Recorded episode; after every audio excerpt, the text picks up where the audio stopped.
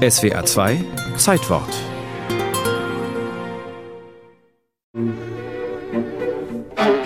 Unerträgliche Schmerzen in der Brust. Der Herzschlag stockt. Die Atmung setzt aus. Es ist 10 Uhr abends am 2. August 1946. Ich finde, man sollte die Menschen trainieren, ihre Schmerzen richtig zu beschreiben. Hatte Arnold Schönberg vier Monate vor dem Herzanfall notiert.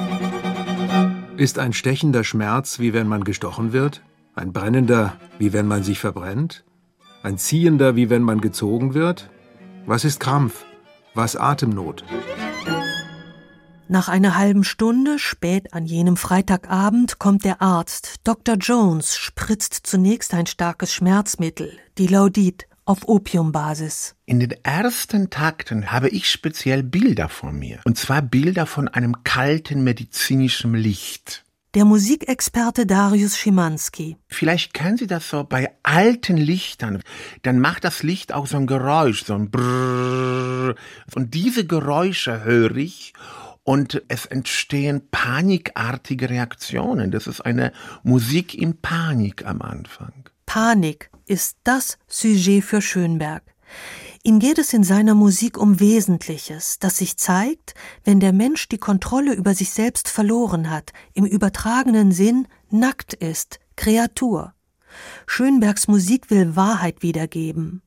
Wahrheit liege in der Ruhe, der Harmonie, hieß es im Klassizismus, jetzt aber gilt das Gegenteil. Der Expressionismus sagt, der Mensch ist da ganz Mensch, wenn er in seinen Extremzuständen ist. Also bei großer Angst, großer Freude, extremen Liebesleid. Also immer, wenn sie nicht in sich ruhen, wenn sie in einer Extremsituation sind, dann ist der Mensch erst ganz Mensch. Und natürlich ist so ein Herzanfall, den der Schönberg hatte, das ist natürlich eine Extremsituation. Und die ist natürlich für Schönberg sehr künstlerisch. Der Patient Schönberg verliert im Laufe des Abends am 2. August 1946 das Bewusstsein. Die ersten Wiederbelebungsversuche sind erfolglos und dann eine Adrenalinspritze mitten ins Herz. Als der Patient dem Tod näher ist als dem Leben, erklingen im zweiten Teil des Streichtrios Takte im Walzerrhythmus. Darius Schimanski interpretiert die Stelle, dass hier der beinahe Tote Bilder seines Lebens wie im Zeitraffer vorüberziehen sieht.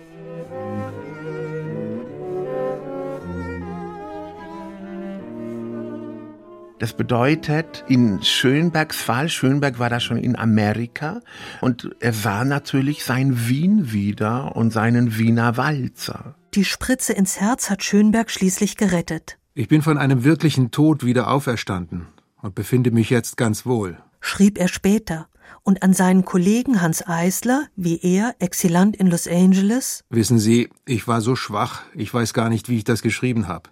Ich habe irgendwas zusammengeschrieben. Dabei gilt dieser musikalische Krankheitsbericht als ein Meisterwerk.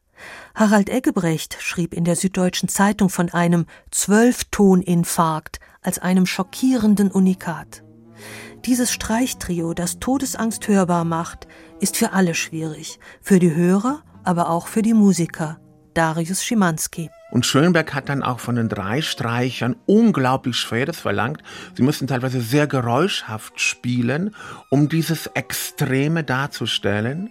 Aber nebenher gibt es auch schöne Stellen, wo man plötzlich das Gefühl hat, der Kranke kommt zu sich und er spürt plötzlich, dass er anfängt zu leben.